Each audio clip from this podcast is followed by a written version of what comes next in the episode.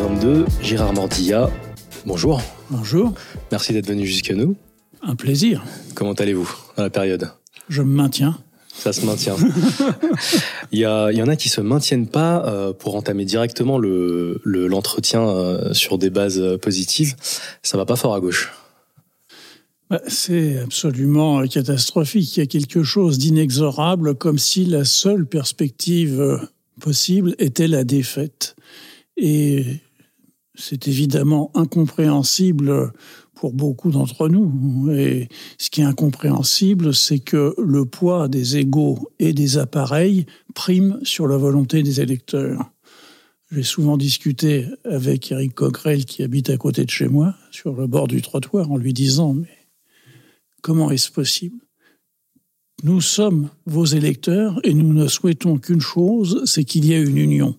Or, c'est tout le contraire. Et j'ai dit la même chose à Jean-Luc Mélenchon, qui m'a ressorti toujours les mêmes arguments. Euh, les communistes font chier, les écolos sont pas fréquentables, etc. Et j'ai toujours la même réponse en lui rappelant que euh, Lénine, en son temps, s'était allié avec des gens avec qui il avait des différences autrement plus cruelles que celles qu'il y a à gauche, parce que la seule perspective, c'était de prendre le pouvoir. Or, on a l'impression, en tout cas j'ai l'impression qu'aujourd'hui, les candidats de gauche, euh, au fond, ne veulent pas le pouvoir, ils veulent simplement euh, se montrer et que la seule perspective est la défaite. Et la défaite étant là, on verra euh, les uns et les autres d'abord s'accuser entre eux et ensuite euh, pleurer sur cette union impossible, etc. Donc moi, j'ai une proposition euh, provocatrice à faire. Ma proposition, que je vais d'ailleurs faire circuler, c'est de boycotter la présidentielle. De dire, puisque euh, l'oligarchie et euh, leurs domestiques médiatiques ont déjà choisi pour nous les candidats qui euh, mériteraient d'être élus, c'est-à-dire à la fois M. Macron et d'un autre côté Mme Le Pen ou M. Zemmour ou un mélange des deux. Enfin, en même temps, ce qui est affreux, c'est que sur le plan politique, la politique que mène M. Macron et la politique que mènerait l'extrême droite néo-fasciste est au fond quasiment identique si on prend comme critère l'attitude vis-à-vis des travailleurs sans papier, vis-à-vis des immigrés, vis-à-vis des étrangers au sens large.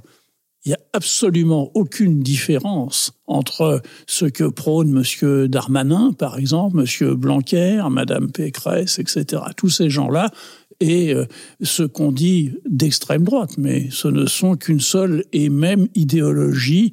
Alors, euh, appelons-la néo-fasciste, post-fasciste, enfin de ce que l'on veut, mais en tout cas, ce n'est pas simplement une dérive autoritaire, c'est quelque chose de bien plus grave, et si cela se met en place, eh bien ceux qui aujourd'hui pensent qu'il faut la loi et l'ordre et chasser tout ce qui ne ressemble pas à un blanc catholique euh, euh, et de droite, eh bien apprendront cruellement euh, la vérité de l'histoire. Et moi, je suis très inquiet de ça. Enfin, c'est-à-dire à la fois la montée des nationalismes très puissants en France, mais partout en Europe et, dans le monde. Et d'un autre côté, une chose qu'on ne met pas assez en exergue, c'est euh, l'accroissement, mais vertigineux, des budgets militaires dans beaucoup de pays. Or, euh, les militaires n'ont pas et ne réclament pas de nouvelles armes simplement pour défiler au 14 juillet. Ils en font pour s'en servir et je crois que le risque de conflit euh, est là aussi tout à fait euh, inquiétant. Est-ce que vous, vous croyez à, à, ce qui est dans, dans le fond de l'air un petit peu ces dernières années, à ce qu'on appelle la droitisation de la société? Ou bien est-ce que c'est l'absence d'offres politiques, si je peux le dire comme ça, à gauche, qui, qui fait que systématiquement, ben, on a une droitisation de tout l'échiquier politique moi, je ne crois pas à la droitisation générale euh, de la population française. Je crois que les médias, et les médias qui sont tous euh, aux ordres de 8 ou 9 milliardaires, défendent cette idée pour confirmer euh, aux électeurs qu'ils ont raison euh, d'être le plus à droite possible. Alors il y a ça, ça c'est déjà sur le plan de la propagande. Ensuite, il y a quelque chose euh, qui est plus sournois, qui est que beaucoup, et notamment dans les classes moyennes, à qui on a vendu la mondialisation comme le paradis sur la Terre, s'aperçoivent que c'est tout le contraire. Et dans ces cas-là, il y a un repli nationaliste qui apparaît comme l'ultime défense contre la mondialisation. Donc il y a ça, ce repli nationaliste, euh, il est certain. Et puis, euh, je crois aussi que à travers cette propagande, eh bien, on a rendu euh, banal des théories qui sont des théories racistes, xénophobes, antisémites, en disant que au fond, c'était de la liberté d'expression, ça n'avait aucune conséquence. Or, ça a tout à fait une conséquence et on n'ose pas l'affronter réellement. Alors c'est vrai que là, la faiblesse de la gauche euh, est cruelle, mais elle est faible. Pourquoi?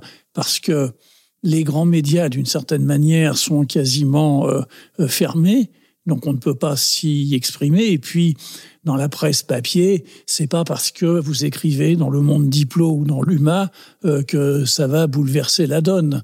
Je veux dire, c'est évidemment euh, très respectable. Ou dans la Croix, j'aurais pu citer aussi qu'il y a un bon journal. Euh, c'est très respectable, mais c'est pas ça qui influe. Or, si vous lisez par exemple toutes les études sur les médias dominants, les télévisions publiées par Média Critique, c'est vertigineux de voir la place qui est donnée à la droite et à l'extrême droite et rien du tout à la gauche. C'est pour ça que je trouve pathétique de voir que certains candidats, euh, bah, notamment Fabien Roussel, est candidat en défendant l'idée comme ça il pourra se faire entendre. Mais il pourra se faire entendre des miettes qu'on lui jettera et pour le disqualifier et pas pour autre chose. Je crois que qu'Éric Zemmour, pour aller dans votre sens, est à 40% de temps d'antenne sur le mois d'octobre. Oui, bah voilà, bah c'est à peu près ça. Mais il y a, la promotion, bien évidemment, de ça. Et donc, euh, on ne fait jamais entendre autre chose que ces voix-là. Et cette propagande, elle est constante, elle est quotidienne, et finalement, elle finit par pénétrer le corps social. Alors comment lutter contre ça? C'est très compliqué parce que euh, ou parler ou écrire euh, pour se faire entendre. Il reste de tout petits chemins et quand ces petits chemins vous sont offerts, en plus ils sont tellement balisés que c'est très difficile euh, de ne pas être instrumentalisé, de ne pas être finalement euh, l'homme de gauche de circonstance, quoi. Comme avant on avait son bon juif, son bon nègre ou son copain arabe, comme quelques-uns des tenants de la droite aiment préciser. Donc on, on voit bien qu'il y a là quelque chose de, oui, vraiment pervers et sournois dans la société dans laquelle nous sommes. On, observe un petit peu de notre côté les, différents candidats, notamment puisqu'on parle de la gauche là. Euh, est-ce que vous pensez, à titre personnel, que la gauche euh, française est réconciliable avec une forme euh, de souverainisme ou de nationalisme, en, pariant justement sur ce fait de de, d'aller sur la droitisation de la société. Je dis pas que c'est du nationalisme, mais je surveille un petit peu les, les propositions de quelqu'un comme Arnaud Montebourg, qui, qui va sur le souverainisme et qui veut réunir les républicains des deux rives. Serpent de mer. Euh, oui. Voilà. j'y crois pas beaucoup. Sur, sur l'idée euh, du souverainisme et sur l'idée euh, de protéger un certain nombre euh, de créations françaises, je pense que là, on pourrait retrouver évidemment des, points d'accord. On ne peut pas tout laisser partir avec unique euh, point de vue euh, l'augmentation des, des, dividendes versés aux actionnaires de telle ou telle entreprise. Donc je pense qu'il y a une défense de, euh, des entreprises qui est nécessaire euh, que ça suppose vraisemblablement euh, une part de protectionnisme, euh, mais aussi d'une volonté politique de se dire c'est important de le faire, non pas pour l'idée protectionniste de protéger nos entreprises, mais parce que simplement ça concerne l'ensemble du corps social, ça concerne les salaires, ça concerne les retraites, ça concerne le commerce aussi. Donc euh, je pense que c'est il y a de ça. Et puis le nationalisme en tant que tel, euh, moi j'ai un peu de mal avec ça. C'est-à-dire, euh, j'ai toujours en tête le, le, souvenir d'un témoignage de Max Frisch, le grand écrivain suisse-allemand, qui racontait qu'à New York, il a vu débarquer un quart de touristes suisses. Et il dit, en les voyant, j'ai eu honte. Et puis après, j'ai pensé, mais j'ai surtout honte d'avoir eu honte, parce que ça voulait dire qu'il y avait en moi un sentiment nationaliste. Je trouve ça très beau comme histoire, très édifiant. Et moi, c'est pareil, je, ne crois pas avoir un sentiment nationaliste. D'ailleurs, euh, si on me demande d'où je suis, euh, ça ne me vient jamais à l'idée de dire je suis français. Je dis toujours je suis du 20e. Donc c'est pas exactement la même chose. Je ne suis pas non plus pour euh, euh, si on devrait bien sûr obtenir un vrai un vrai territoire à l'abri de tout entre le 20e et le 11e l'est parisien, on devrait faire une république anarchiste et ça serait merveilleux mais à part ça, non, je ne crois pas à ça. Alors, c'est vrai qu'il y a eu des tentatives ou des des envies de nationalisme, notamment euh, on s'est beaucoup disputé avec Jean-Luc Mélenchon euh, quand euh, j'ai vu dans ses meetings qu'il faisait agiter des drapeaux français. Je veux bien mais en réalité, euh, c'est pas sous le drapeau tricolore qu'on peut se réunir. Et donc, euh, je ne vois pas pourquoi il y aurait cette rupture. Non pas que j'ai aucun mépris pour le drapeau tricolore, mais je veux dire, c'est pas un signe qui permet de se reconnaître à travers les idées qui sont les nôtres. Euh, voilà. Donc, c'est vrai qu'il y a cette chose-là.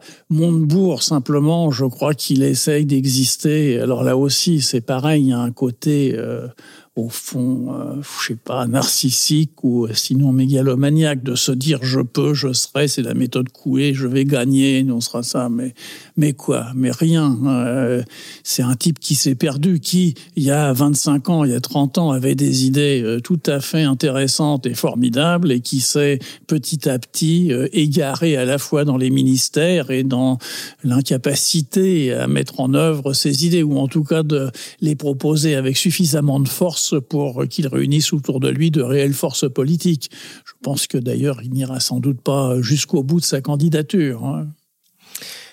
Est-ce que vous n'avez pas peur qu'on vous dise que cette proposition de boycott de la présidentielle, c'est un aveu de faiblesse de la gauche? Oui, c'est certainement un aveu de faiblesse. Le boycott est toujours l'arme des pauvres. Mais nous sommes pauvres. Nous n'avons aucun moyen de nous défendre. Euh, les médias euh, sont fermés à triple tour. Toutes euh, les puissances financières soutiennent ou l'ultralibéralisme de M. Macron ou sa version d'extrême droite à travers M. Bolloré qui soutient ouvertement M. Zemmour et Mme Le Pen. Comment lutter contre ça? Comment lutter contre ces forces financières et médiatiques? Eh bien, en se retirant puisque on veut choisir pour nous qui semble digne au regard de ces forces de nous représenter, eh bien, laissons-leur. C'est leur élection qui choisissent entre euh, le maître d'hôtel et la sous-maîtresse, c'est leur problème, c'est pas le nôtre. Et puis, je pense qu'il serait très urgent, au contraire, et dès maintenant, d'arriver à un accord euh, absolu sur les législatives, parce que le problème de la présidentielle, c'est que ça met en exergue l'individu on veut trouver l'homme ou la femme qui soudain serait paré de toutes les vertus. Et moi, je trouve ça insupportable. Alors que si on regarde les législatives, ça peut être l'émanation d'un collectif. Le bon exemple étant comment François Ruffin s'est fait élire député. Il avait réussi à réunir sur son nom toutes les forces de gauche. Et il était donné battu euh, le Front National, dans sa circonscription, aux précédentes élections, approchait les 40%. Euh, le type de la droite dite traditionnelle était pareil. Il les a tous ratatinés parce qu'il a fait un travail justement de terrain, d'aller expliquer aux gens pourquoi il fallait voter. Parce que là aussi, la presse a voulu le disqualifier en disant c'est l'extrême droite qui a voté pour lui. Mais c'est pas vrai du tout. Ceux qui ont voté pour lui, c'est ceux qui ne votaient plus et qui ont compris que c'était important. Et pour faire ça, il y a consacré des mois de porte-à-porte, de choses comme ça. Et puis surtout, il avait derrière lui tout le monde aussi bien les forces politiques, les partis que les syndicats. Eh bien voilà, ça c'est la voie, moi, qui me paraît une voie euh, gagnable. Encore une fois, parce que notre idée, c'est pas de perdre. L'idée, c'est de gagner. Ça ne signifie rien de participer à une compétition, fût-elle électorale, dans l'idée de perdre. Je me souviens d'une chose, euh, quand est sorti euh, mon film Vive la sociale, euh, un journaliste demande à Yves Robert, c'était à Marseille, est-ce que euh, vous n'êtes pas étonné du succès euh, du film? Et Yves a fait cette réponse formidable qui vaut pour la politique? Il a dit mais non, on n'est pas étonné du succès. On a tout fait pour que ce soit un succès. La seule chose qui pourrait nous arriver, c'est que justement, on ne retrouve pas le public. Alors là, oui, c'est terrible, mais sans ça, lorsqu'on tourne un film, on fait tout pour que ce film soit vu par le plus grand nombre. Et je dirais, sur le plan de l'action politique, si on a une action politique, eh bien, c'est évidemment pour l'emporter. C'est pas simplement euh, pour paraître et exister le temps de, je dirais, d'un souffle médiatique.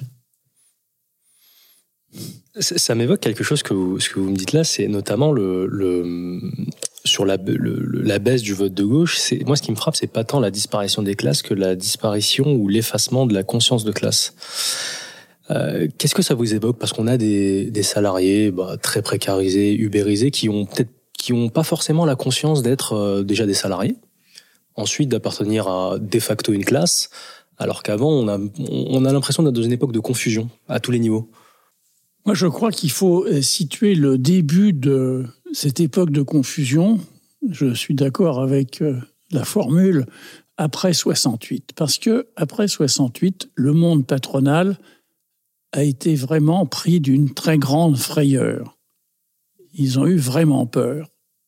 Et les accords qui avaient été passés pour le monde salarié étaient formidables. Ils ont eu peur.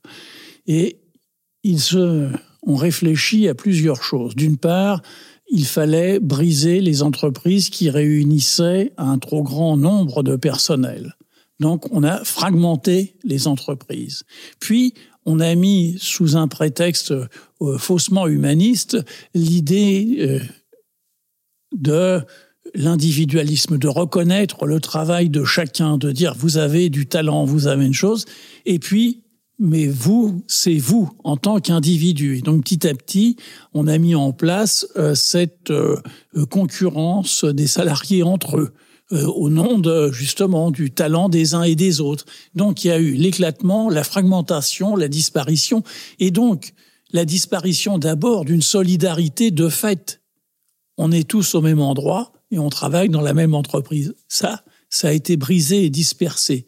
Et les effets, mais sont les effets que nous voyons aujourd'hui, que vous euh, citez, c'est-à-dire que la conscience d'appartenir à une classe, évidemment, c'est dilué, pardon, évidemment, c'est dilué, euh, parce que euh, quand on est un chauffeur Uber ou un livreur de pizza, bon, on ne voit au fond que sa voiture ou sa mobilette de livraison. Et c'est là qu'il y a un immense travail qui aurait dû être fait à la fois par les partis politiques de gauche, mais aussi par les syndicats, parce que de leur côté, les syndicats qui font euh, ce qu'ils peuvent et avec d'immenses difficultés, ont renoncé aussi, je dirais, à l'éducation populaire. On voit bien comment euh, les comités d'entreprise ont été détournés de leur objet, puisque sont devenus aujourd'hui ou des agences de location pour aller au spectacle ou des agences de voyage. Mais l'éducation populaire, elle ne se fait plus. Et ça, c'est vraiment un grand, grand dommage. Alors, vous additionnez tout ça et puis vous arrivez à la situation actuelle où justement cette conscience de classe, eh bien, en tant que telle, on peut dire, a disparu. Parce que personne, par exemple, aujourd'hui ne dirait qu'il se reconnaît dans la classe ouvrière. Tout simplement parce que cette classe ouvrière n'est plus visible. Elle est dispersée, diluée, elle n'est plus visible. Alors, peut-être pourrait-on euh, les amener à se reconnaître au moins dans la classe salariée, parce que je pense que ça, c'est une chose dans laquelle chacun d'entre nous peut se reconnaître. Même ceux qui euh, travaillent chez Uber ou chez Deliveroo et ces choses-là, où d'ailleurs des combats sont nés, j'espère aboutiront à les faire reconnaître comme salariés. Moi, j'ai travaillé sur les, les auto-entrepreneurs il y a facilement 10-12 ans dans une opération qui avait été lancée à Toulouse où pour un festival scientifique, ils associaient un scientifique et euh, un auteur pour produire un texte ensemble. Et moi, euh, j'ai travaillé avec une magistrate qui, euh, qui maintenant, je crois d'ailleurs, est à la Cour de cassation, quelqu'un vraiment de haut niveau qui était une des premières à avoir tiré la sonnette d'alarme sur le statut des, oui, des travailleurs indépendants. Elle avait eu à connaître des, des cas caractéristiques avec des chauffeurs routiers à qui on faisait acheter le 35 tonnes. Ils n'avaient évidemment pas l'argent. Donc c'est leur ancien patron qui leur avançait l'argent. Donc il... Et qui aussi devaient les employer. Mais au moment où ils avaient le statut de travailleurs euh, indépendants, qu'ils avaient cette dette vis-à-vis du patron qui en même temps était leur principal fournisseur, l'ancien patron disait ah mais maintenant t'es patron comme moi. Alors attends, on peut pas travailler au même tarif. T'as vu le prix que font les Polonais? On va travailler à ce tarif-là. Donc les types faisaient 70, 80, 90 heures et ceux qui ne se tuaient pas perdaient tout, la maison, le machin, le 35 tonnes, etc. Donc ce système-là, c'est euh, euh, c'est une sorte euh, en miniature d'image de ce qu'on appelle le néolibéralisme ou l'ultralibéralisme, c'est-à-dire l'individu seul et sans attache qui euh, doit, euh, grâce à ses talents et à son mérite, euh, continuer à produire du profit. Ça, m'évoque une, phrase d'un écrivain qui est tout à fait du même bord politique, mais que j'avais noté, Bernanos, qui avait écrit L'homme consommateur, tout occupé à courir derrière sa fortune et sa sécurité, ne demandera au fond qu'à renier des libertés dont il ne veut plus courir le risque. Bernanos a dit ce qu'il fallait dire.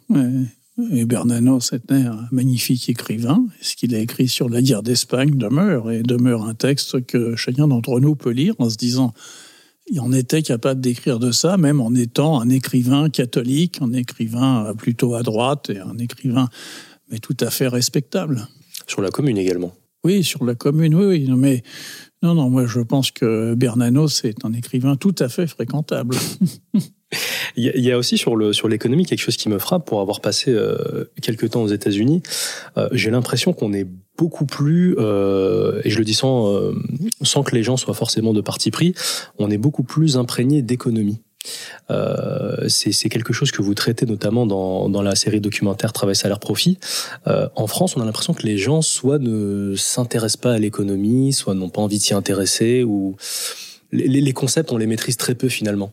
Oui, mais je pense que sur le plan euh, économique et sur le plan de l'économie, là aussi, il existe une propagande qui fonctionne. C'est-à-dire que, à travers les grands médias, notamment les télévisions, mais aussi les radios, on entend des experts, entre guillemets, expliquer que l'économie est trop compliquée, euh, qu'il faut vraiment s'y connaître et qu'il faut nous faire confiance puisque nous avons fait les grandes écoles et nous maîtrisons toutes les formes de ça.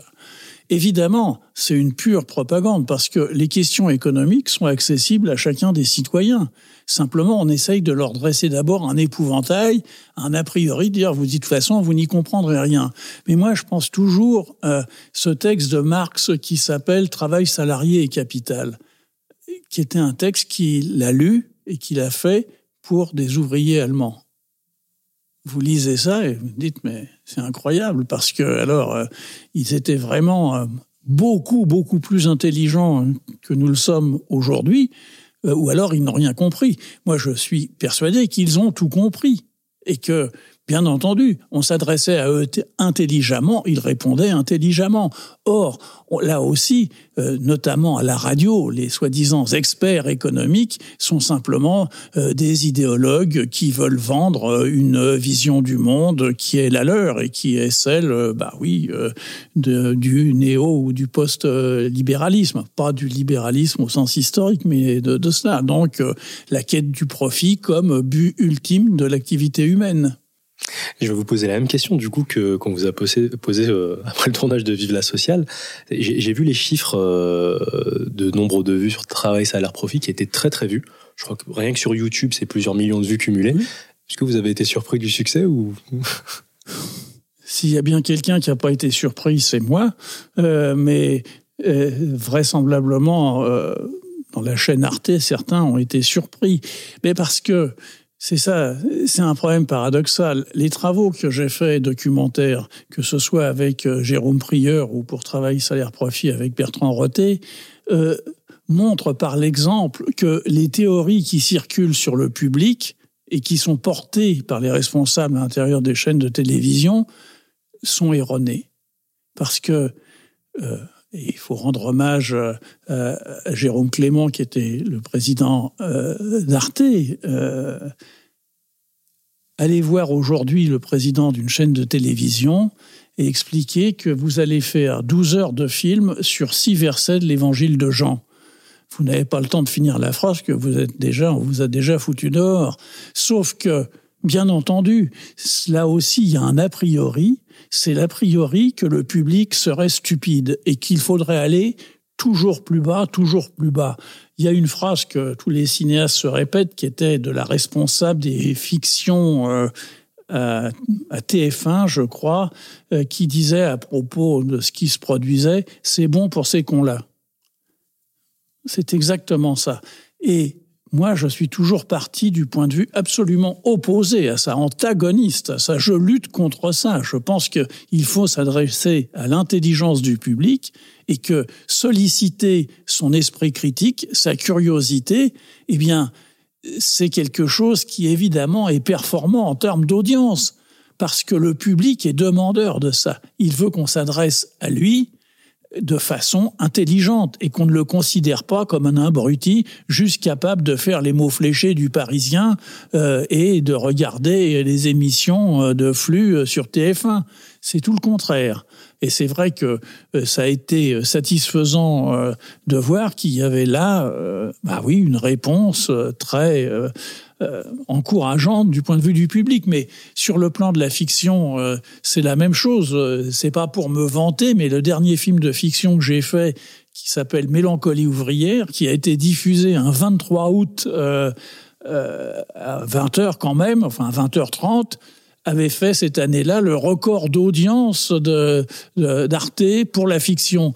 Mais là aussi, euh, tout simplement, alors certains à Arte ont été tout à fait, euh, alors là pour le coup, stupéfaits de ça, mais ça concernait enfin, un grand nombre de personnes. L'histoire d'une femme syndicaliste, une des premières syndicalistes françaises, luttant, etc. On était vraiment au diapason de ce qui se passe aujourd'hui en France. Donc vous voyez, c'est ce travail-là qu'il faut faire. Et c'est vrai que moi, je, je défends la télévision en tant que vecteur de diffusion. Et quand j'ai tourné l'adaptation des vivants et des morts, j'avais deux propositions. Une proposition pour le cinéma, avec euh, Nanni Moretti euh, en coproducteur, avec Vera Belmont, avec euh, le Pacte comme distributeur, etc. Puis j'avais une proposition pour la télévision. J'ai choisi de le faire à la télévision parce que je pensais que c'était à travers la télévision que je toucherais plus réellement le public auquel je voulais m'adresser. Alors, et je suis convaincu. Moi, j'ai commencé dans le cinéma avec Roberto Rossellini, et Rossellini défendait cette idée, je pense lui être très fidèle en faisant ce que j'ai fait, qu'il n'y avait pas un genre vulgaire, la télévision, et un genre noble, le cinéma.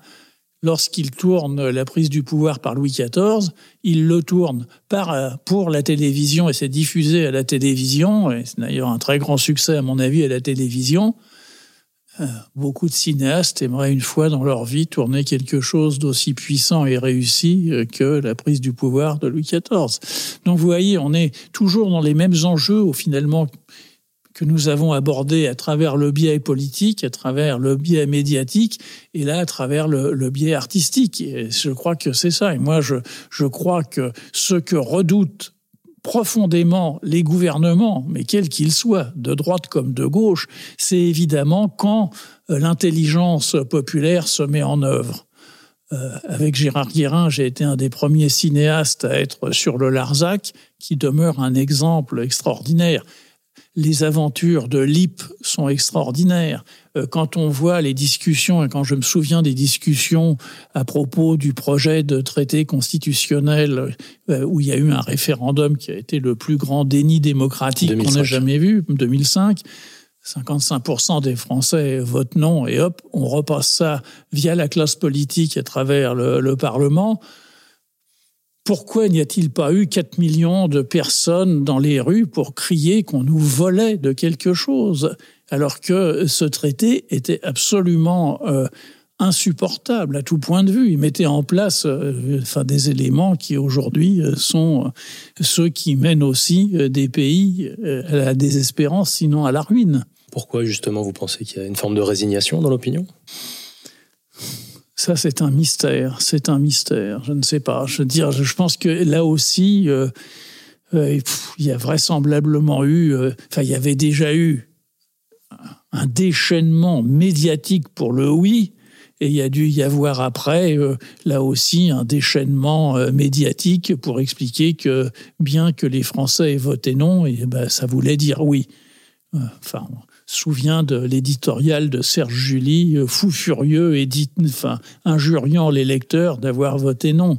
Je veux dire, Serge, là, s'était mis le doigt dans l'œil jusqu'au coude. Euh, vraiment, il avait tort, entièrement tort, sur tous les points. On parlait du rôle des médias. Je me souviens notamment d'une une qui avait fait parler à l'époque où François Hollande et Sarkozy, étant les chefs respectifs de l'UMP et du PS, avaient posé en une de Paris Match tous les deux pour appeler au oui. Attendez, moi je m'intéresse aux images ce qui était stupéfiant, c'est pas tellement que tous les deux appellent à voter oui, c'est qu'ils étaient habillés exactement de la même manière. Ils étaient passés au costume ensemble. Et c'était l'un et l'autre. On aurait pu facilement les intervertir. D'ailleurs, euh, M. Hollande l'a prouvé puisqu'il a réussi à faire ce qu'une chose que M. Sarkozy n'avait pas réussi à faire, il a réussi à éradiquer le Parti socialiste on peut lui dire vraiment chapeau, quel talent. Il a, il a, il y a eu des dommages collatéraux. J'ai plutôt l'impression qu'il a emmené la gauche avec lui.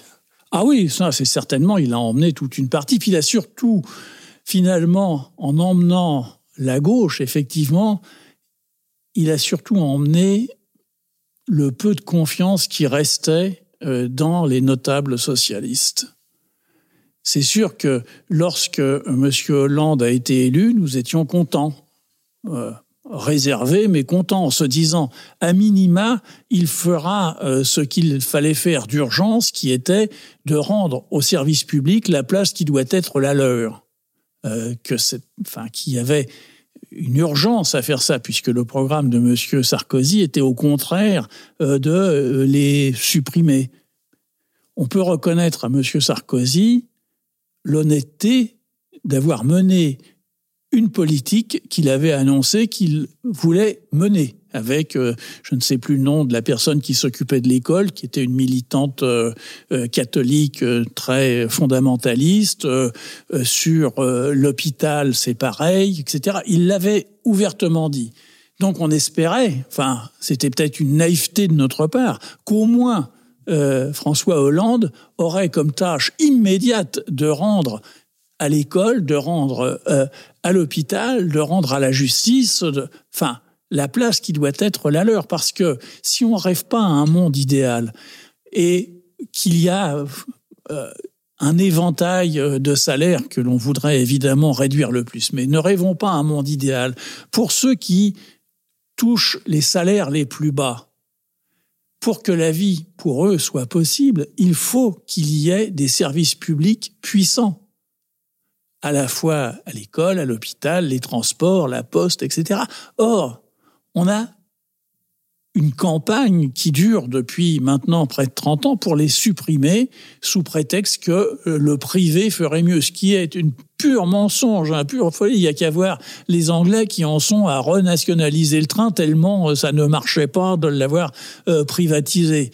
Donc on voit bien qu'il y a ça. Et c'est vrai que la politique qui a mené M. Hollande avec M. Valls, euh, notamment, euh, était, euh, enfin, ça, ça, pose une question d'ailleurs. Comment quelqu'un d'élu peut-il mener une politique absolument à l'envers de ce pourquoi il a été élu? C'est pour ça qu'on est plusieurs à réclamer ce qui était, par exemple, sous la Commune de Paris, c'est-à-dire des, des élections à mandat. Si le l'élu ne fait pas ce qu'il a dit, il peut être tout simplement révoqué euh, par une discussion euh, publique. Eh bien voilà, je veux dire là, M. Hollande n'aurait pas tenu trois jours parce que euh, il a fait évidemment, enfin, j'en passe et des meilleurs, hein, sur la nationalité, sur ça, enfin, et c'est et là aussi sur la défense finalement de la finance dont il se disait être l'ennemi, mais je pense que ça lui avait échappé.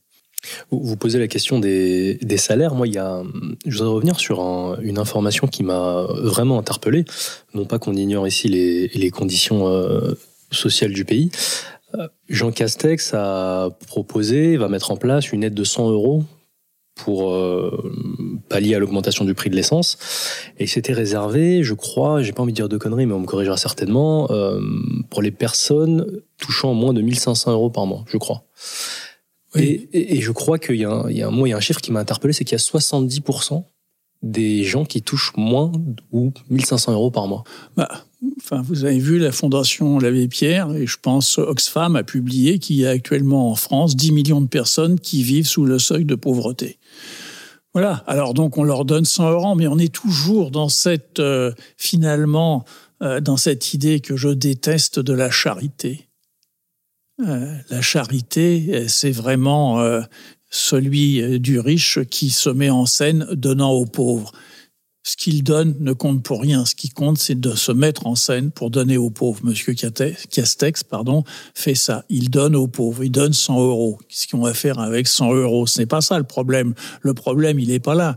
Il est justement le niveau tellement bas des salaires, la précarité qui s'installe partout, parce que justement, là aussi, on fractionne le travail, alors que il y a des chantiers immenses à mettre en place pour, d'une part, augmenter les salaires, ensuite partager le travail et surtout comment le partager? Eh bien, en baissant le temps de travail.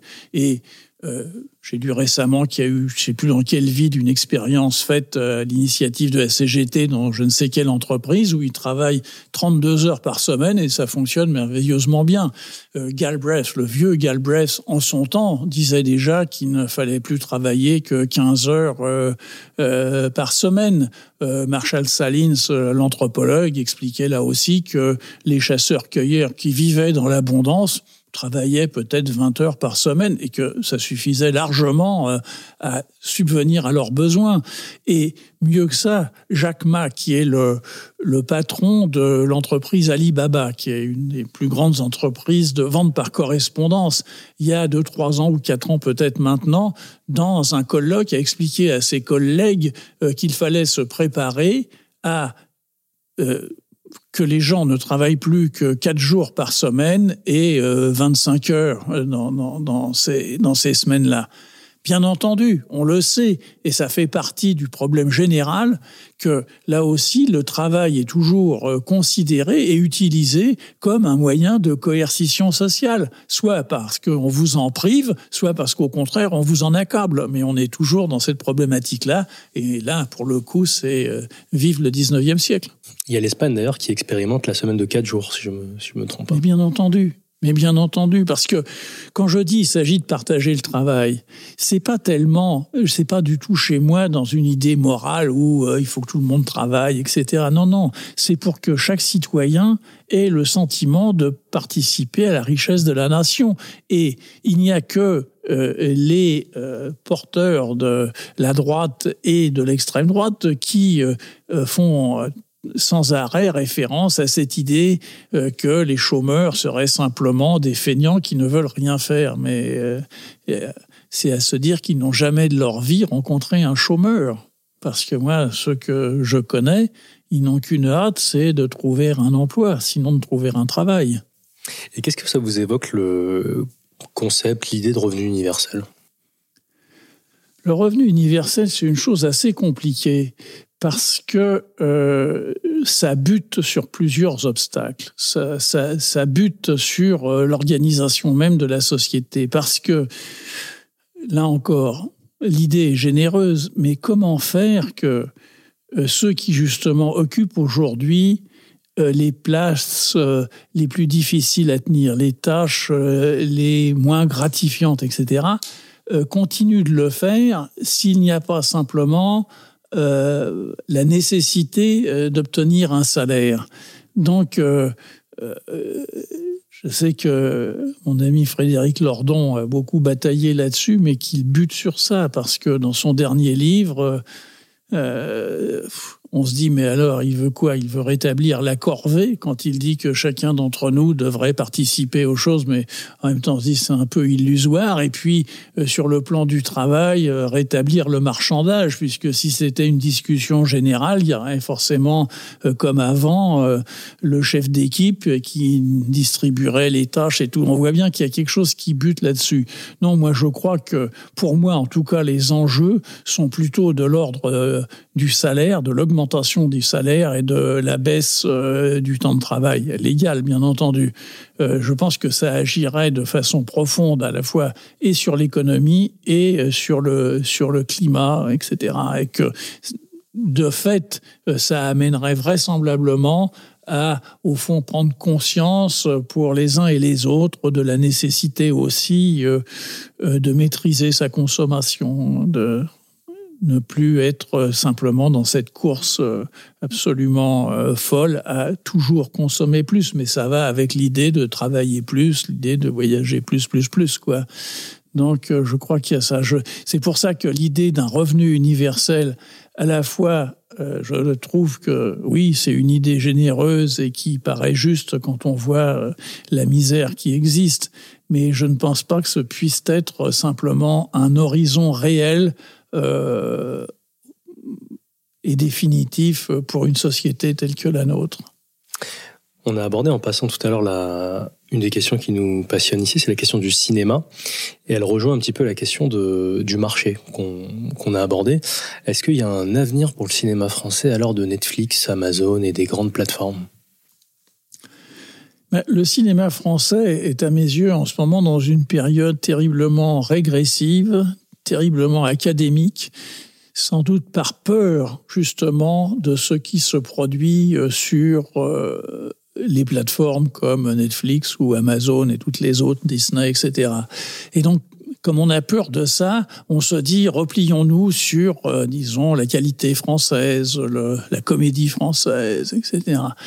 Et là encore, je pense que c'est un réflexe conservateur, réactionnaire, mais qui n'est pas du tout euh, euh, capable de lutter contre ce que font euh, justement ces plateformes. Parce que ce qui est très étonnant quand on regarde ce qui est produit par AOC, Netflix, etc., c'est qu'il y a sur le plan à la fois narratif et sur le plan plastique beaucoup de recherches, beaucoup d'idées, beaucoup de... Alors que dans le cinéma français, ça semble avoir été totalement abandonné. On se dit, mais c'est une folie, il n'y a, plus, a plus de place, quoi. Et il n'y a pas d'audace. Alors d'ailleurs, il y a une chose très intéressante, c'est qu'on voit euh, euh, comment euh, il y a, plus ça va, plus on voit un parc extrêmement restreint d'acteurs qui rentrent dans les films. je ne sais plus qui m'a dit qu'au dernier festival de Cannes, Denis Podalides était dans 12 ou 14 films. Pas toujours comme rôle principal, mais dans 12 ou 14 films. Aujourd'hui, on a l'impression que plus un film ne se fait sans les assez doux. Euh, il y a toujours les assez doux. Euh, bon. C'est terrible parce que, voilà, c'est le, pour moi le témoignage de la frilosité, de la peur, de l'angoisse euh, qui, se, qui traverse le cinéma. Vous en prie. Mais du coup, ce que, ce que ça me ce que ça m'évoque, je vous en prie. Euh, j'ai envie de me poser la question pourquoi on n'y arrive plus et pourquoi on n'y arrive pas dans le sens où euh, on a une exception culturelle française bien connue, un cinéma français qui est financé à l'inverse de certains pays. Euh, est-ce qu'on est, je sais pas, est-ce qu'on est plus nul dans l'écriture de films? Est-ce qu'on a de moins bons acteurs tout simplement Excusez-moi. Je vous en prie. Quand je vois, excusez-moi, je, je petite insiste, quand je vois par exemple un, un succès pour le coup qu'on peut appeler euh, au vu du nombre de, de gens qui l'ont vu populaire, une série comme Squid Games sur Netflix, qui est une série coréenne, et ce qui est capable de produire le cinéma coréen en termes de d'esthétique, de scénario, d'acteurs, euh, bon, on se demande pourquoi on n'y arrive pas ou pourquoi on n'y arrive plus. La réponse est évidemment euh, compliquée parce qu'il n'y a sans doute pas un seul facteur. Il y a plusieurs facteurs. Je pense qu'il y en a un qui, moi, me saute aux yeux toujours, c'est que aujourd'hui, ceux qui sont en France dans les places de décision sur le plan cinématographique, mais aussi télévisuel, donc une génération qui a 30-40 ans, a une très très faible euh, culture cinématographique et encore plus faible euh, télévisuelle. Donc, il y a ce sentiment de d'inventer euh, l'eau tiède tous les jours parce que il faut que ça soit tout à fait neuf, mais comme ça a déjà été fait. Donc il y a cet aspect-là. Et puis il y a ce côté terriblement conservateur des investisseurs qui n'osent plus. Alors c'est très caractéristique. On voit que pour monter un projet aujourd'hui, ça prend deux, trois ans. Quand j'ai tourné Mélancolie ouvrière, entre le moment où on a vraiment commencé euh, le projet et le moment où j'ai tourné, je crois qu'il s'est passé trois ans. Quand j'ai tourné Vive la sociale, l'affaire s'est montée en, allez, soyons généreux, cinq jours. Euh, Billy the Kick, euh, trois jours. parce qu'il y a une capacité de décision qui est de dire ça me plaît, ça me tente, on y va. Hein, je veux dire, ça, c'est quand j'ai tourné Le Grand Retournement, ça s'est fait parce que Vera Belmont a investi son propre argent sans discuter et sans chercher, parce qu'elle savait qu'on n'aurait que des refus partout. Elle voulait y aller. Nous y sommes allés. Chacun a fait des efforts pour que ça puisse se faire, mais enfin, ça s'est fait avec l'argent de Vera Belmont. Or, cette chose-là n'existe plus parce que vous avez commission, sous-commission, intercommission, discussion. Et on se dit, mais qui sont ces gens? La dernière fois que j'ai été reçu par euh, la commission d'avance sur recette, dans la même euh, section, passait avec moi Nicolas Philibert et euh, passait avec moi Serge Le Perron. Aucun de nous trois n'a eu l'avance sur recette sur les projets que nous présentions. Et en discutant, remarquez une chose, ça fait quand même assez longtemps qu'on travaille les uns et les autres dans le cinéma, et on se disait, autour de la table, il n'y avait personne que nous connaissions.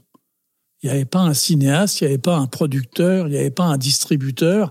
Il y avait, m'a-t-on dit, une dame du journal du dimanche, enfin, je ne sais pas qui, quoi.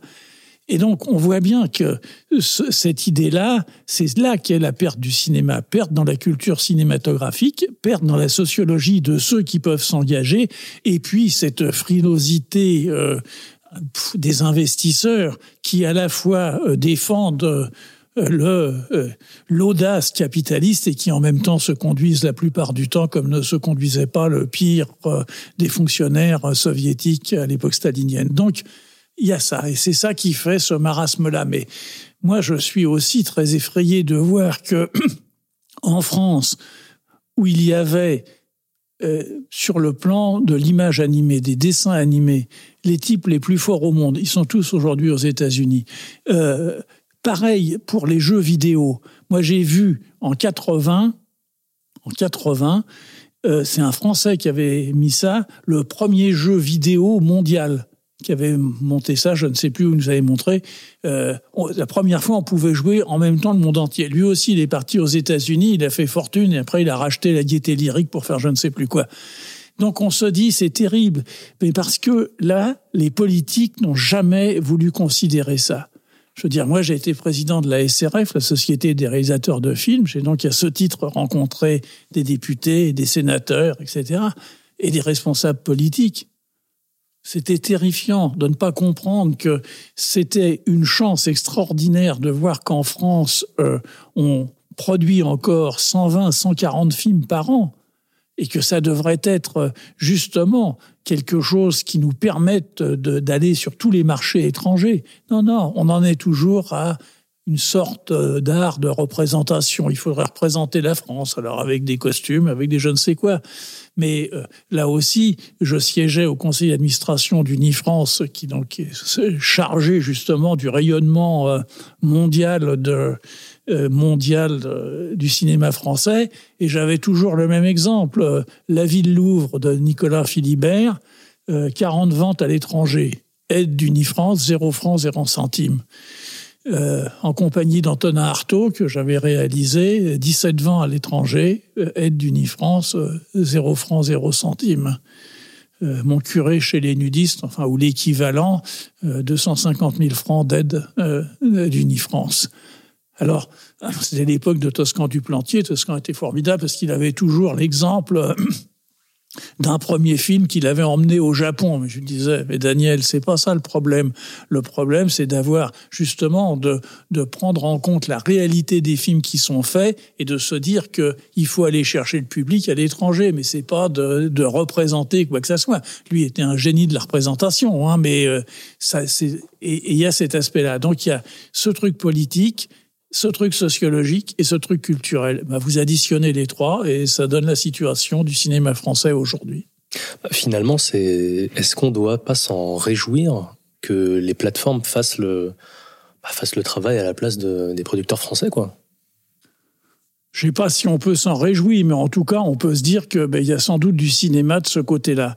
Enfin, moi, j'étais, euh, enfin, je sais pas, j'étais par exemple très admiratif. J'ai pas, j'ai pas regardé jusqu'au bout parce que c'était lassant, mais je me souviens avoir vu au moins deux épisodes de la troisième saison de La Servante écarlate. Qu'importe ce dont ça parlait, j'étais émerveillé de la façon dont c'était filmé et éclairé. Vraiment, c'était, c'était du grand art. Et je me dis, bah oui, il faut ça. Et or, aujourd'hui, euh, euh, c'est pas du grand art que l'on voit sur les écrans à travers les films français. Il y a un renoncement à ça. Or, s'il y a le renoncement à la forme et à l'esthétique, il y a le renoncement à tout. On fait du produit à tous et à toutes, et qui d'ailleurs ne trouve pas son public. Quand je dis m'en réjouir, je, vais préciser, moi personnellement, euh, en tant que cinéphile, ça me réjouit de voir euh, Netflix, par exemple, mettre 150 millions de, dollars dans le projet de Martin Scorsese, Irishman. bien, sûr, euh, Ou, alors Amazon, bon après on peut discuter des sommes, hein, mais Amazon qui table, je crois, sur, je pas une terre de conneries encore, mais je crois que c'est des budgets qui vont friser le milliard pour l'adaptation du Seigneur des Anneaux en série. Oui, la grande différence, je vais vous dire, entre les Français et les Américains. Les Français, quand euh, un film est fini, c'est terminé. Pour les Américains, quand un film est fini, ça commence. Ça change tout. dans, cette, euh, dans ce prolongement, c'est quoi là Vous continuez à écrire des romans. Euh, comment vous vivez la place du roman dans dans l'univers artistique français? Moi, j'ai eu grand plaisir à lire Les Vivants et les Morts parce mm. que, euh, c'est une dilection personnelle, je, trouve que ça se lit euh, très facilement et, à la limite comme un film et comme un, comme un scénario. C'est très. Euh, d'ailleurs, on n'a on n'a pas assez, je trouve, analysé la, la, performance stylistique, mais parce qu'on le fait plus mm. tellement dans les livres aujourd'hui en France. On le fait plus, non? Voilà, mais c'est. c'est Est-ce que c'est un prolongement? Est-ce que c'est une anticipation du film? C'est. Non, je pense que j'en suis un exemple vivant. Je veux dire, on ne peut pas ignorer la leçon du cinéma quand on écrit. Et avant moi, euh, d'autres l'avaient parfaitement euh, compris, hein, euh, que cette leçon du cinéma, elle nous dit des choses sur la narration, sur la façon d'écrire, sur déjà John Dos Passos avait intégré ça entièrement à son œuvre, et je crois ça. Et c'est vrai que dans l'idée du cinéma, il y a l'idée de la projection. On s'assoit, ça commence et ça va jusqu'au bout. Et dans le fantasme d'écrivain qui est le mien, j'imagine euh, mon lecteur ou ma lectrice commençant euh, un livre que j'ai écrit et allant jusqu'au bout dans un seul mouvement. Et donc, la question du rythme, la question de la scansion des phrases, de l'action, est fondamentale. Et je vous remercie d'avoir remarqué l'exploit stylistique parce que, par exemple, les vivants et les morts, au présent. C'est écrit au présent. Or, le présent est un temps très difficile à manier en français. Autant il est évident en anglais, autant il est très difficile euh, en français. Mais en même temps, j'ai écrit au présent parce que cette brutalité du présent, cette espèce de souffle que ça induit comme quelqu'un qui court, cette scansion très particulière des phrases que cela impose, ça renvoyait très directement à ce qui était la situation intérieure de mes personnages, c'est-à-dire cette brutalité qu'ils vivaient euh, ce souffle qui leur manquait ou au contraire qui les exaltait, euh, l'accélération que cela peut donner par moment et au contraire euh, les, les, les, obstacles qui se dressent, bon, c'était dans la grammaire elle-même. Or justement, on ne se, enfin, les commentateurs semblent avoir oublié qu'un livre, ça s'écrit et que ces choix-là sont des choix fondamentaux. Une des plus belles conversations que j'ai eues à ce sujet, nous avons euh, déjeuné ensemble un jour avec Annie Ernaux et Dan Frank. Et chacun de nous, ça s'est trouvé comme ça, on n'était pas là pour ça, a défendu un point de vue grammatical différent. Annie écrit tous ses romans au passé composé. C'est pour ça que c'est d'ailleurs des textes relativement courts, parce que c'est très difficile d'aller plus loin que 160 ou 180 pages au passé composé. Et c'est un choix idéologique chez elle. Elle se refuse à utiliser euh, le passé simple et l'imparfait, qui sont pour elle la langue de la bourgeoisie. Et elle défendait ça. Dan Frank est le meilleur grammairien des romanciers français. Et lui, au fond, il pensait euh, que euh, sa maîtrise absolue euh, de la grammaire orthodoxe française est une façon finalement de la pervertir de l'intérieur à travers ce qu'il racontait point de vue qui se défend aussi. Moi, je défendais un point de vue encore différent qui a un usage dramatique de la grammaire. J'avais publié à ce moment-là les cinq parties du monde où pas un commentateur avait remarqué euh, que certaines phrases commençaient au présent s'achevaient dans les imparfaits du subjonctif, simplement parce que les A graves de l'imparfait du subjonctif soudain faisaient entendre la déception ou la tristesse du personnage il s'étouffait dans les A. Donc, euh, et ça nous avait fait rire d'avoir cette discussion parce que justement, on se disait, bah, c'est curieux que aujourd'hui, plus un commentateur soit capable de s'intéresser à ces questions-là. Or, moi, je crois que ce sont euh, les questions fondamentales et que sur le plan littéraire, comme sur le plan cinématographique, je me suis toujours posé de façon très profonde la question formelle. C'est essentiel chez moi. Il y a une toile de fond dans, vos romans et dans votre œuvre de manière générale, c'est Paris. Il y a, deux vidéos qui m'ont un peu inspiré en préparant euh, l'entretien que nous avons. La première vidéo, je ne sais pas si vous l'avez vue sur YouTube qui est sorti il y a pas longtemps. C'est un Parisien au début du XXe siècle qui réagit au linguiste Ferdinand Bruno, qui lui et qui entend pour la première fois son accent. Ah, et il est très surpris d'entendre qu'il a la voix un peu traînarde, comme il dit. C'est l'accent du 14e. Et par hasard, j'avais ça, ça m'a fait la, la ça m'a fait le lien avec une vidéo de d'Audiard qui qui est un petit peu en bagnole au début des années 70 et qui se balade dans le 14e de son euh, de son enfance. Et ça me fait penser un petit peu euh, à votre œuvre, notamment à Vive la sociale. Est-ce que finalement ce monde-là, le fait qu'avant, il n'y a pas si longtemps, on puisse distinguer des accents selon les arrondissements, ça, ça a disparu, ça a complètement disparu. Enfin, euh, ce qui était très caractéristique. Bon, moi, je suis du 20e, donc Ménilmontant, Belleville, et donc je parle comme je parle et comme on parlait, et comme parlait mon père, et comme parlaient tous ceux qui sont autour de moi. Ce qui était très différent à l'oreille, par exemple, de Jean de Pigalle. Euh, nous, c'est, on dit Lagdan, c'est toujours, euh, ou un môme, c'est toujours dans les graves. À Pigalle, il suffit d'écouter Bruant, c'est dans le nez. Hein euh, Montmartre, il dit pas Montmartre. On a du mal à le comprendre, limite. Euh. Oui, oui, oui, une gerce, c'est tout dans le nez. Et moi, je pense être d'ailleurs la dernière génération à comprendre Bruant euh, sans dictionnaire, parce que l'argot qu'il parle, je l'ai entendu parler par les, les oncles de mon père, par mes grands-oncles. Donc ça remonte, c'est des types qui avaient tous fait 14-18. Hein Donc on voit ça, mais je crois que cette perte d'accent, c'est aussi, enfin, moi, c'est une chose que, que je regrette parce que j'aime les accents. Je trouve ça formidable euh, d'avoir des gens euh, qui euh, ont l'accent du sud-ouest ou du sud-est ou du nord, etc. Et je pense que ça fait tellement partie des personnalités profondes et qu'on n'écrit pas le monde ou qu'on ne voit pas avec la même, je dirais, acuité selon la façon dont on le parle. Est-ce qu'à ce niveau-là, la, mondialisation n'a pas vaincu Paris aussi au niveau de l'uniformisation?